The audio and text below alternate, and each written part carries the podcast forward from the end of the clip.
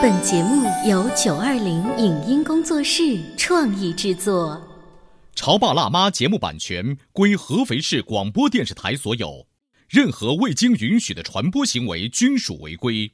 欢迎与九二零影音工作室沟通合作事宜，电话零五五幺六三五零九三五六。走在大街上，我希望听见别人叫我小姐姐、小姐姐、小姐姐，而不是啊阿姨。但我最爱的称呼是妈妈。走在大街上，我希望听见别人叫我欧巴，而不是大叔、大叔。但我最喜欢的称呼是爸爸。我是辣妈，不是老干妈。我是潮爸，不是太阳能浴霸。八零后时尚育儿广播脱口秀，潮爸辣妈。本节目嘉宾观点不代表本台立场，特此声明。电子时代，我们用笔写字的机会越来越少，但是对于孩子来说，能写好字仍然十分重要。练习写字不仅能够提高孩子的学习积极性，更是开发训练大脑的好机会。家长应该在孩子几岁的时候，帮助孩子养成良好的写字习惯。孩子写字难看，应该如何纠正？写字有哪些常见的误区？欢迎收听八零九零后时尚育儿广播脱口秀《潮爸辣妈》。本期话题：孩子写字丑，其实是没做到这些。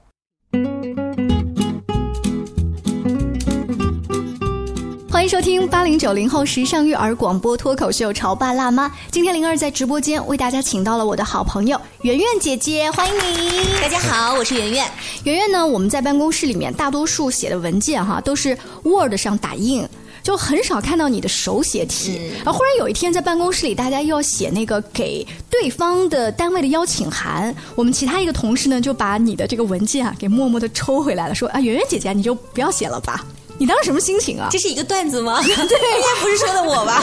我跟你说，就是因为啊，他嘲笑你的字，所以我今天专门为了你请来了一个嘉宾。哦，我们有请安徽省书法家协会的会员静纯老师，欢迎。大家好，静纯老师，你觉得我们这个年纪了，打字已经打习惯了，再回头练字还有可能吗？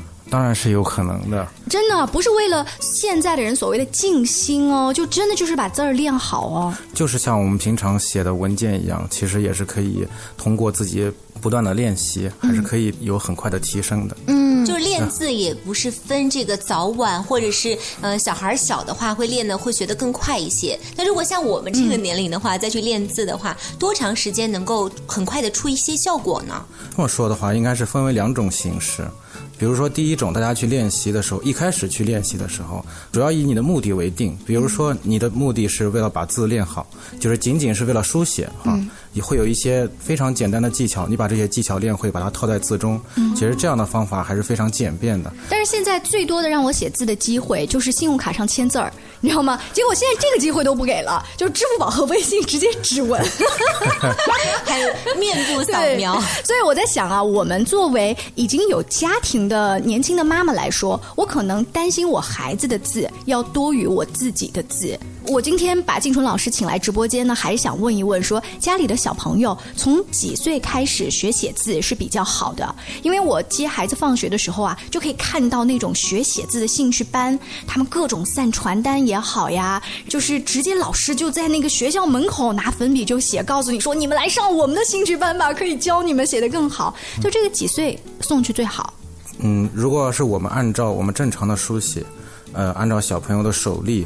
去进行开始书写的话，很多现在兴趣班呢，培养的时间比较早，比如从三岁、四岁就开始练习。这个时候小朋友手部的肌肉还没有发育完全。如果大家要是直接去书写的话，小朋友其实写字呢，会产生一种他在写的过程中呢，肌肉也在不断发展，他会形成一个比较错误的记忆。嗯，我们的建议呢，就是在六岁左右就可以再开始进行这个写字的练习。六岁也就是大班。左右对大班左右可以开始这个练习。一开始的练习呢，可以偏向于画画为主，主要是控制线条。你可以去随意的去画一根线，把这个线条控制住。嗯，之后呢，再去进行识字的练习。哦，我身边最近有一个一年级的小朋友，然后他们其实只是要学拼音的阶段，但是底下有简单的汉字，老师说你想写就写。结果他呢，可能学过画画的原因，他就。特别想去画那个字，明显感觉到孩子画字的痕迹在那儿。但是这个我作为家长是不是应该阻止他？这个呢，我们一般来说是不阻止的，嗯，因为我们在六年级小朋友在从教育学上这个理念来说的话，是分成几个阶段，分成几个阶段，六到八岁是一个固定的年龄段，在这之前我们称为涂鸦阶段，嗯，他会用画面非常简单的线条去表现这个画面。我们的汉字也是从象形文字来的，嗯，它就是一个非常实际的现象。所以说呢，他在小学，比如大班之前的时候，他去画。我们是没有必要去阻拦，因为这是人类应该是最原始的一种状态。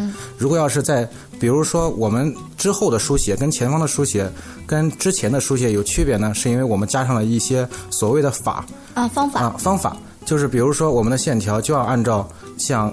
呃，写书法一样，要有起笔，要有行笔，要有收笔。嗯，但是这个过程呢，一开始我们一定要有，在小朋友正式开始进入练字的状态时，嗯，这完全可以帮助他把这个改过来。嗯，之前的乱画的状态，到后面的。正常书写按法去书写的状态，这个是可以修改过来的。我可以这么理解吗？就是如果说在他很小的时候，我们过多的去干涉，或者是说一直说你这样的写法是不对的，反倒会让他心里会对这个练字啊，会有一些这个挫折，会觉得怎么会这么的难？然后你让我一笔一画都按照你所谓的大人的方法去进行练习，是的，是这样的意思，对吗？对，嗯，所以在六岁的时候，基本上是介入去指导他一些方法，但是如果六岁之前他想乱涂乱画，也是鼓励的。对，嗯，是的。呃，圆圆姐姐听完之后，会不会给你们家三岁的这个宝宝去有一点点的计划？我是这样想的，我终于明白为什么我的字呢写的不是那么好看。我妈那时候呀，干预我太早了，是你妈妈变成背黑锅的了。对，还有一点的话，我我是觉得，就是像刚刚金荣老师说的那样，很多的孩子呀，父母有点操之过急了，不论是写字也好，还是。跳舞也好，或者唱歌也好，都想着是他刚上幼儿园的时候，就要把很多的一些学习的计划提上日程。嗯，那也许因为他的这个手腕的力量还不够，还不足以去让他有这种就是写字的这个劲儿，是这意思吗？游刃有余的状态。对，所以我想着听金纯老师的话，稍微延迟六岁再说哈。对对对。呃，可是我记得我的孩子啊，他幼儿园阶段大概只是会写一二三四五六七这样，还有一个自己的名字。那么上了小学一年级的上学期，老师。很明确的问过一个问题，说你们家孩子是不是没有学过？哎，我当时就心里直打鼓，所以呢，是不是拖后腿了？我说哦，对对对，他们幼儿园没怎么教过。哦，难怪呢。因为有的幼儿园已经教了是吗？或者有的家长在学前班，那么很明显的，在一年级上学期的时候，我的孩子的字是落后其他学过孩子很多的。那有一些不淡定的家长，在这个时候就会焦虑了。我不知道静纯老师在接触到的案例当中哈，那些家长啊，会不会问你说：“你看我家小孩这个字写的狗爬一样。”这个情况是经常出现的，就是在一开始练习的时候，很多小朋友在之前练习的时候没有经过系统的练习，嗯，其实出现的问题还是比较大的。但是我们一般呢，还是要发挥小朋友的天性，嗯，我们如果从一个教育者的角度来说的话，我们不希望把每一个小朋友、每一个人，他把他本身的最原始的、最完美的一种艺术状态打磨掉。但是呢，我们又要满足呃学校老师，包括他练字的一些，比如说。啊，整洁干净，嗯，啊，笔画平整这样的一个状态，所以说呢，我们就取一个中间的状态，我们给小朋友介绍一种技巧，啊，就是我们要通过小朋友对字的理解，让他形成这种思考的习惯，呃，思考之后，然后再去通过自己的理解把这个字漂亮的写出来。能给我们举些例子吗？就比如说某一个字，你教小朋友的时候是用这个方法，但是其他传统的老师哈是教的是另外一种方法。比如说，我们会讲一些特殊的笔画的时候，比如说我我比较喜欢用一种二三原则。嗯。比如说，我们经常在我们从一开始写字的时候写二字，还有三字，一个是两横，一个是三横。这个两横、三横之间呢，就会有距离，就会有长度的差距。哎。就是呃，二上面是一个短的横画。下面是一个长的横画，三这个字呢，比如说下最下面是一个最长的，嗯，啊，中间的最短，上面呢它比最长的要短一些，比最短的要长一些，这样的一个规律，以后可以应用在所有的这样的富有三个笔画字中，比如说年字，我们小朋友就他会把自己这个对三的理解带入到年的这个字书写中，年里面也有三个横画，它的长度就可以采用三来练习，也就是说前面的练习和后面练习形成一个连接，嗯，啊，让他去理解，让他去运。用，呃，之后再去写字的时候，他就会更加轻松一些。所以这个长短更长，就是这个方法是你一开始提炼出来教给你的学生，对，但是他最后得自己去思考，发现其他的规律。对。哦，这个过程我跟你说，小一点的宝宝我不知道有多少能能掌握，能够掌握得对住，就是我们大人的话，当你习惯的字写起来的时候，你就会忽略，就是三就是三，我记得您说的话，但是写年的时候，我就忘记了那个道理。对这个呢，我们就会把在讲二三这个规律的时候，嗯就会罗列大量的汉字啊，去进行举例，然后让它形成一个思考的习惯。嗯，然后只要碰到长横画，他就会自己思考一下。慢慢的，我们都是通过理论，然后结合实际，在不断的练习中呢，你不断地去提炼，不可能说我把所有的三字都列举出来，我只能说大家引入这样的习惯，经过长期练习，你形成了一种书写习惯。你只要一起写三个横或者两个横这种变化的时候，你自然的就会去运用这种手段，对，形成一种这样的类似于肌肉记忆的形成。所以我觉得有的时候啊，对于练字来说，一定是稍微要大一些的孩子，因为他还有一定的理解能力。就比如说金荣老师说了这样的一个一个内容之后，他孩子知道我怎么样去、去去理解他，才能够真正下笔如有神的感觉。而且刚刚灵儿说到一点，就是很多孩子，像比如说你刚刚提到那个小朋友，他在上学之后，老师发现他好像在写字方面慢于其他的孩子，但是也有可能他后发制人。嗯，就也许他之前没有学，但是后来的话，他各方面都已经成熟了。哎呦，我跟反你倒会有一个说啊，弹性啊。圆圆姐姐，就是这个进步啊，得看跟谁比。我发现上一年级和二年级的小朋友，更多被老师表扬字好看的，多数是女孩儿。哦，哎，静纯老师，你带的这个学生当中，你是呃发现这样的规律吗？女孩的字儿就是好看一些。如果是观察男孩和女孩的字的话，应该是女孩的字更加干净一些，嗯，整体的呃卷面更加干净。这是因为这种女孩的天性造成她比较细心，每一个笔画可能处理的比较认真一些。男孩子呢，可能比较稍微的粗枝大叶一些，他可能对每一个笔画的塑造好像没有这么深的概念。嗯，女孩呢，她追求一种整洁的状态，所以说呢，她整体的字可能结构不对。但是她写的很干净，她没有这么多用橡皮擦呀、用手抹的时间，所以就是看起来综合的也会觉得女孩的好。对女孩的会稍微好一些，对。但是男孩呢，如果要是经过长期的练习，他也可以达到一种状态，但是他这种状态跟女孩的干净，他就不是一种状态。嗯嗯，比如说男孩呢，他如果再去写的话，他就会写的比较大气一些。他因为他第一是他之前的状态写横画，比如说写横画的状态是一种非常放松的，我们加上一些技巧之后，这个横画它就会。有技巧，同时呢又保留着自己很粗犷、很随意的感觉。这个时候你写出来字呢，就会感觉很放松，这就是所谓的后发制人。嗯哎，所以静纯老师在抹去孩子的名字的情况下，看一眼众多小朋友的字，也大概能分清楚哪个是男孩的字，哪个是女孩的字。啊，这对，就是自如其人嘛，自如其人，真的是有道理的。所以你看，以前那些书法家，他是豪放派的哈，还是一个比较内秀的，这都是能够反映出来的。那今天呢，圆圆姐姐还有灵儿在直播间为大家请来的是安徽省书法家协会的会员静纯老师。他平时除了自己啊练字之外，还跟小朋友们有一些交流。我觉得教小孩写字本身就是一件挺枯燥的事情，反正我小时候是这样。不知道在听我们节目的各位潮爸辣妈，你们小时候联系一下自己练字的经历，再教教现在的小朋友有些什么难忘的故事呢？稍微休息一下，广告之后我们接着聊。你在收听的是《潮爸辣妈》，小欧零二，叫你变成更好的爸爸妈妈。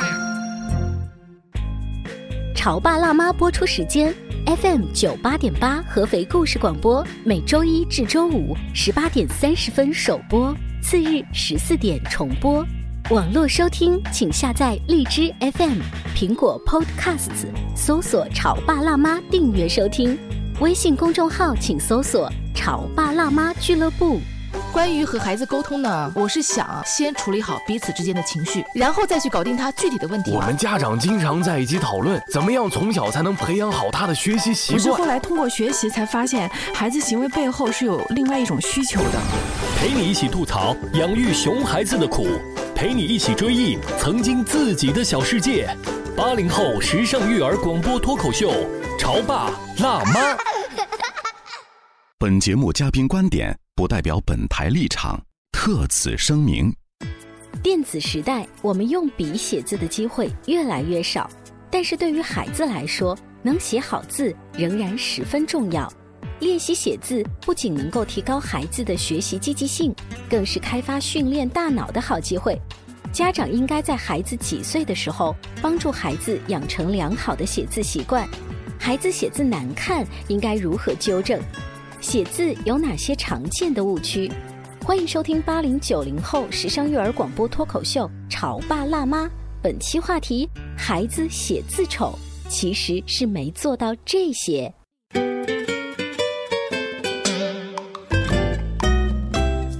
休息一下，欢迎您继续锁定《潮爸辣妈》。今天灵儿为大家请来了圆圆姐姐。虽然说她的宝宝啊只有三岁，哎，你说如果刚打开广播，会不会觉得一个姐姐怎么还有宝宝？那就是对故事广播太不了解了。所以你要在我们的节目当中再给童话亮晶打个广告吗？是啊，每天晚上八点到九点可以关注故事广播的童话亮晶晶。圆圆姐姐呀，已经有一个三岁半的宝宝了。嗯，呃，出去做节目的时候，那些小听众是不太相信的。但是圆圆姐姐呢，就是因为对自己的宝宝的呵护了解，再加上对小听众的了解，所以她对于这个小朋友的成长很关注。现在就已经提前咨询到练字儿的状况了。是因为我自己的字儿真的不是很好看。刚刚上半段的时候呢。灵儿已经调侃过我了啊，不是太能拿得出手的那一种。因为我曾经看过徐静蕾的字，真的是太好看了。嗯，而且他也是一个书法家嘛，可以这么说吗？是一个书法爱好者，爱好者。后期他又很喜欢画画，对不对？对，是的。嗯，所以这个做手工，对书画不分家。那今天静纯老师来到我们直播间哈，虽然大家看不到我们直播间现在的样子，可以跟你们说一下，静纯老师是一位很年轻的书法家。就是当你出去要挥毫泼墨的时候，别人会不会觉得，哎，不是应该是个老专家才对吗？怎么走进来这么年轻的书法家？你会遇到这样子的这个尴尬吗？嗯，有时候会碰到这种情况。但是你小时候应该也在练字上花了不少功夫。是的，小时候确实在练字上面，这个时间上接触的年龄也比较相对来说比较小一些。在我这个年龄段，当时的培训班还不是像现在这么非常流行。那个时候呢，父母有一个这样的想法，因为我特别调皮嘛，然后就希望我可以找一门艺术，或者是学一学，把心安静下来。嗯，然后就挑选了，当时最后选择是两样，一个是小提琴和书法。嗯，然后在我玩特别开心的时候，他告诉我明天去选一样，然后我就说那就去学学书法吧。啊，所以现在小提琴是放下了。对。哦，但是你可以在小提琴的音乐当中练书法，相得益彰。对，我想问问金纯老师，你当时刚接触书法的时候，你是练毛笔还是钢笔还是铅笔之类的？呃，应应该是从毛笔开始的。哎，为什么是这样子的？因为当时啊，我们当时对于可能现在没有现在的学校里面语文老师对于钢笔字这样的要求，父母可能的思考是把毛笔练好了，钢笔和铅笔应该都没有问题。对。然后呢，因为毛笔它有很多的这个特性，它会帮助你，比如说。家长们经常遇到一个小问题，就是说小朋友拿笔非常重，嗯，然后写的写的字像刻字一样，对。然后呢，如果你一开始使用毛笔的话呢，比如说毛笔的它笔头是软的，如果你全部压下去，这个毛笔就是没有办法写字，就糊掉了。对。之后呢，妈妈就告诉我说去练一练毛笔，之后呢，就很快就改掉了这个用笔重和捏笔非常重的问题。哦，哎，这是好方法。呃，我记得我上小学的时候，班上有一个好朋友练毛笔，他妈妈让他在手腕上系了一个小沙袋。然后就是这么每一天好辛苦啊！他经常跟我们吐槽。你那时候会不会用一些头悬梁锥刺股的方法？啊，这个倒没有。之前的学习呢，主要是如果比如说大家看到经常写书法的状态，有人是坐着的，嗯，有人是站立的一个状态。这种时候，有些人呢是习习惯性的枕腕，就是在比如说写一些楷书的时候，嗯，把左手枕在右手的手腕的下面。哦，然后这种枕腕呢是帮助。啊，手腕卸力的一个动作，不让你的手腕一直处于紧绷的状态。如果你写的时间比较长的话，手腕会比较累。嗯，有些同学呢，呃，在一开始练习的时候，采用的方法呢是一种悬腕的战术。嗯，啊，就是方法，他就把手腕悬于纸面上。嗯，他似乎跟纸面上有接触，但是呢，他整个手、整个胳膊，包括胳膊肘都跟纸面没有任何的接触。嗯，这个时候呢，相对来说，可能一开始练习会累一些，但是后来就会好很多。我刚刚听金春老师说到了，说那个时候是因为他比。较性格特别开朗，有点调皮，所以家里面人才会给他选择一些相对于比较安静一些的这个，比如说书法呀，或者提琴啊。但是我们都知道，不论是学习任何一样的才艺啊什么的，它中间都会有一些，就会觉得我挺累的，我不想学啊，想放弃。你有过这个时候吗？这是当然的，我印象非常深刻，就是小时候，因为爷爷奶奶家在农村嘛。然后呢，就每个星期爸爸妈妈都会带我们去看爷爷奶奶。嗯，当时我们家里面还有舅舅的小朋友啊，小姨的小朋友啊，我们会一起去玩儿，然后在一起打游戏啊，在一起在田野里面放肆的奔跑。然后呢，这个时候我妈妈吃完中午饭就会告诉我要去学书法班了，然后把我从家里面带过去，然后再去学。对，就是这样的一个情况，当时非常痛苦。啊，我有一个痛苦的经历，圆圆姐姐，我爸爸让我每一年暑假都必须练书法，一张帖子给我五毛钱，他说作为奖励。然后后来我发现呢，我每一天都在练一呀、二啊、中啊、大呀，反正我爸也不会真的数，最后我就拿七月份练的再去找他要五毛钱。那师叔也真人挺好糊弄的。然后后来的实际的就是字儿你没有练到，他就没有进步到。嗯，对，所以这个变成了童年的一个玩笑。但是静纯老师今天来直播间呢，我们有些家长可能就会想问一些干货了哈，就是我大概了解了孩子在六岁的时候是练字的黄金时期，但是现在他的字已经丑到哭了，我该怎么办呢？难道真的每一个都要找一个书法家在旁边教他吗？这个可以采用一些比较小的一些技法，当然一开始还是家长跟小朋友的配合。嗯，我一直非常提倡，就是比如说很多家长也有这样的诉求，他觉得他自己的字不是特别好看，嗯比如说出去签字的时候会遇到一些问题。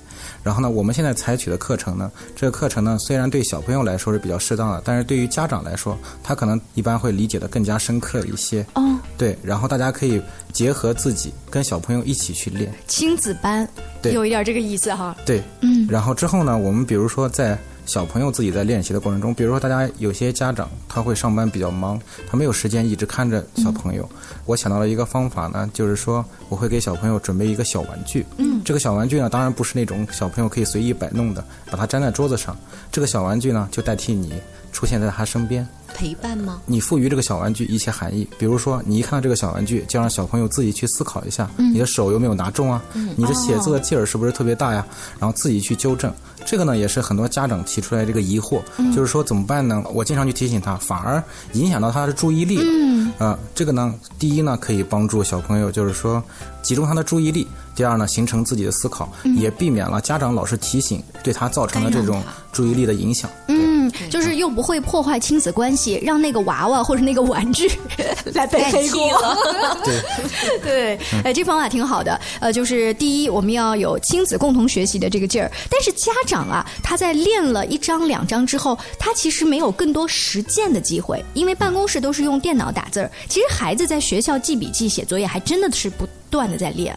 对，是的，啊、小朋友在家里日常练习中，他的机会是非常多的。比如他写任何作业都需要用铅笔，嗯所以说我们在练习的过程中呢，就需要找一个老师，嗯。这个老师呢，他会随时在你身边帮助你指导，可以不用是面对面的指导，可以是以视频的形式，嗯。包括一些其他的，比如说对话的形式，嗯。来帮助他改正问题。小朋友一个，比如说就算在外面学习培训班，一个星期大概也就一节课的时间，嗯。这个中间的时间，如果小朋友写错一个字，他就是说把错误的练了一个星期。对。对，这个非常不好的习惯就会影响他以后的书写。嗯。所以说呢，我们就是发现问题，最好是每一天都可以可以把它拍给老师，老师用几句话把他这问题快速的纠正过来。嗯这样呢，可能对他以后的练习可能会帮助更大一些。呃，所以静纯老师，你在接触到的学生当中，如果我们拿六岁举例，肯定是先用木头铅笔学写字。对，然后是过渡到自动铅笔，就是零点七或零点五的这种细笔芯吗？它就是这个过程有没有一个讲法？我们现在学校里面呢，对于这个练字的练习，大概分成两种笔。第一种就是铅笔，嗯第二个呢就是钢笔。为什么大家一开始老师不愿意用大家用钢笔呢？是因为小朋友确实用力太大了，哦啊、然后还会把作业字迹搞得非常混乱，因为钢笔的墨会乱跑嘛。嗯然后铅笔呢，它可能没有这种特性，或者说它有橡皮可以帮助它擦掉它。嗯所以说呢，我们第一个练习肯定是通过铅笔的练习，是因为铅笔是可以修正的。嗯对钢笔的修正性可能较差一些。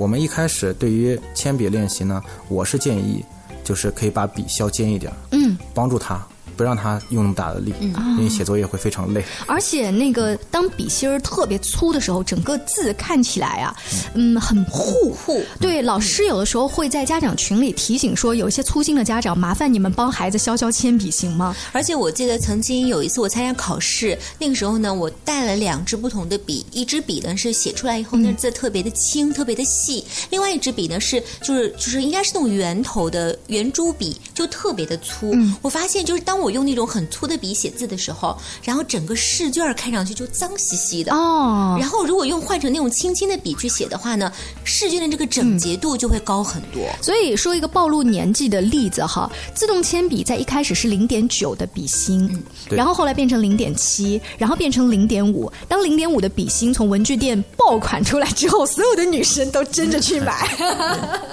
刚刚静春老师说到一点，我真的是特别想要去报名。等我女儿六岁的时候，我一定去，就是亲子班。嗯因为我曾经被我老公啊怼过一次，他的字儿写的很好看，但是我的字儿呢就真的是不是很好看。他说你这样的话以后特别丢女儿的面子。为啥呀？他就说你要是真想练的话，你就学两个字吧，嗯起码还能挣回一点面子，就是以阅，就给他，比如说考试呀，嗯还有就是有时候作业呀，写写出来起码挺好看的。他后来又说实在不行，再加上你自己嗯自己的名名字这样的话女儿就倍儿有面子，说妈妈那字还挺好看的。但是圆圆姐告诉你，现在老师的要求特别高，签乙阅已经不行了。老师会说你是单位的领导，当习惯了吗？你要签上详细的一句话。那真得是到老师那儿去报个名，参加一个亲子班了。嗯。听说老师这种亲子班的设想，在真正的实践当中，家长的反馈如何？